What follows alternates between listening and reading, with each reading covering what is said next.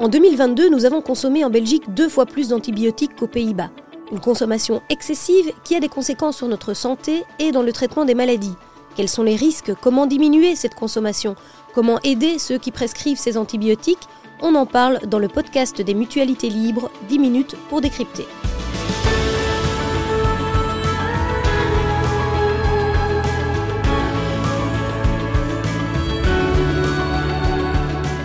Bonjour et bienvenue dans le podcast des mutualités libres, 10 minutes pour décrypter.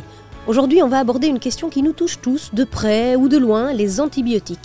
L'occasion de décrypter leur utilisation et de nous pencher sur la résistance aux antimicrobiens. Et tout ça en 10 minutes top chrono. J'accueille aujourd'hui Claire Heugebart, pharmacienne et spécialiste médicaments aux mutualités libres. Claire, on sait qu'en Belgique, la consommation d'antibiotiques reste très élevée. On sait aussi que la résistance aux antimicrobiens est un enjeu de santé publique majeur en Europe et dans le monde, on va y revenir. Mais d'abord, les fondamentaux. Que signifie l'AMR, cet acronyme qu'on entend vraiment souvent dans les discussions autour des antibiotiques? Bonjour Marianne. Alors AMR, c'est la résistance aux antimicrobiens. Et parmi les antimicrobiens, on trouve notamment les antibiotiques, qui sont des médicaments utilisés pour tuer les bactéries ou inhiber leur croissance. Or, on sait que lorsqu'on utilise les antibiotiques de façon excessive, eh bien, les bactéries développent progressivement des mécanismes pour se protéger contre leur action et elles deviennent alors insensibles à l'effet des antibiotiques. C'est là qu'on parle d'antibiorésistance, avec bien sûr tous les risques que ça comporte. Vous parlez de, risques, mais quels sont-ils? Pourquoi, pourquoi est-ce finalement une si grande préoccupation? Eh bien, parce que cette résistance, elle peut avoir des conséquences sur notre santé. Les infections dues à des bactéries résistantes sont généralement plus difficiles à traiter. Par exemple, le traitement peut être plus long, il peut aussi présenter plus d'effets secondaires ou être associé à plus de complications et d'hospitalisation. Certaines bactéries deviennent en fin de compte résistantes à tous les antibiotiques existants et aucun traitement n'est alors possible. Des infections banales peuvent alors devenir mortelles. Est-ce qu'on peut dire alors qu'il y a une notion d'urgence? Oui, bien sûr. L'émergence de bactéries multirésistantes constitue un problème majeur, en particulier dans les hôpitaux. On peut aussi le rappeler, hein, le bilan humain et économique. Selon le CDE, il y a plus de patients qui meurent d'une infection par une bactérie résistante que de la grippe, la tuberculose et du VIH réunis. Et on estime le coût à 1,1 milliard d'euros par an en Europe. Donc en fait, l'urgence, c'est que sans une action efficace et globale, nous pourrions bientôt manquer d'antibiotiques performants. Et en Belgique, est-ce que le problème se pose déjà? Oui, oui, tout à fait.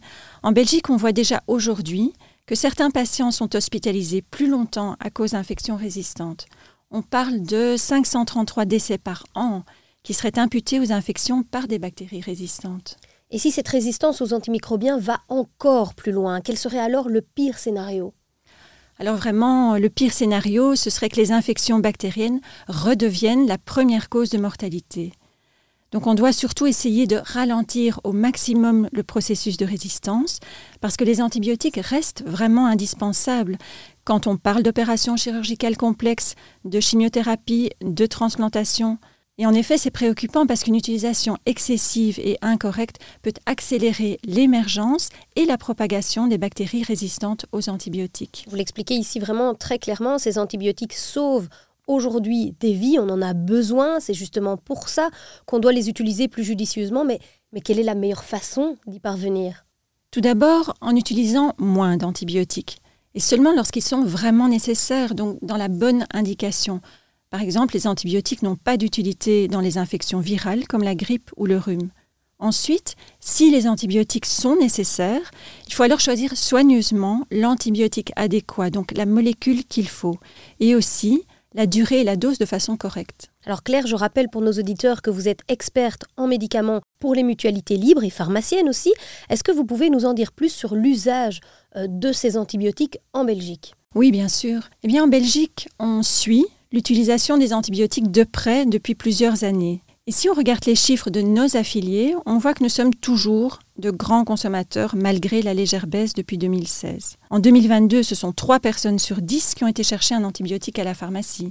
Alors ce qu'on peut aussi dire, c'est que par rapport aux autres pays européens, nous ne sommes pas de bons élèves. L'OCDE indique que pour 2022, notre consommation est à 19 doses définies journalières par 1000 habitants, contre 17 pour la moyenne européenne, ce qui est même plus du double des Pays-Bas.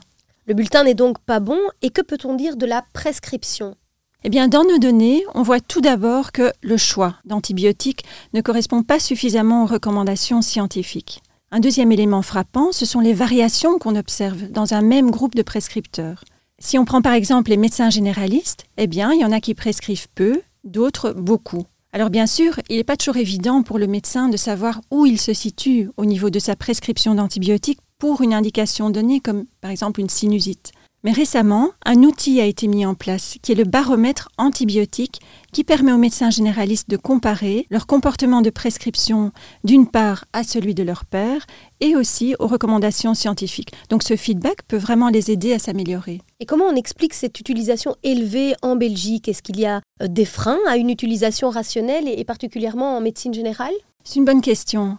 C'est vrai qu'il est important d'essayer de comprendre quels sont les obstacles. Au niveau du prescripteur, des sondages indiquent qu'il y a plusieurs facteurs qui peuvent jouer un rôle dans la prescription.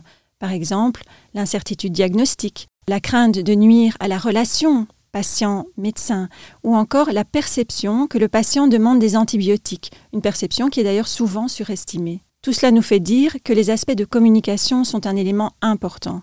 Et si on explique clairement aux patients pourquoi les antibiotiques ne sont pas appropriés dans une situation donnée, et si on répond à leurs préoccupations, eh bien il est probable qu'ils perçoivent les soins comme positifs, même si aucune prescription d'antibiotiques n'a été faite. Et justement, du côté des patients, est-ce qu'il y a des freins ou des éléments qui jouent? Alors oui, là aussi, des facteurs peuvent jouer. Une demande de solution rapide ou des lacunes au niveau des connaissances. On voit d'ailleurs dans une étude de l'OMS Europe que presque la moitié des répondants pensaient que les antibiotiques sont efficaces contre des virus comme la grippe ou le rhume.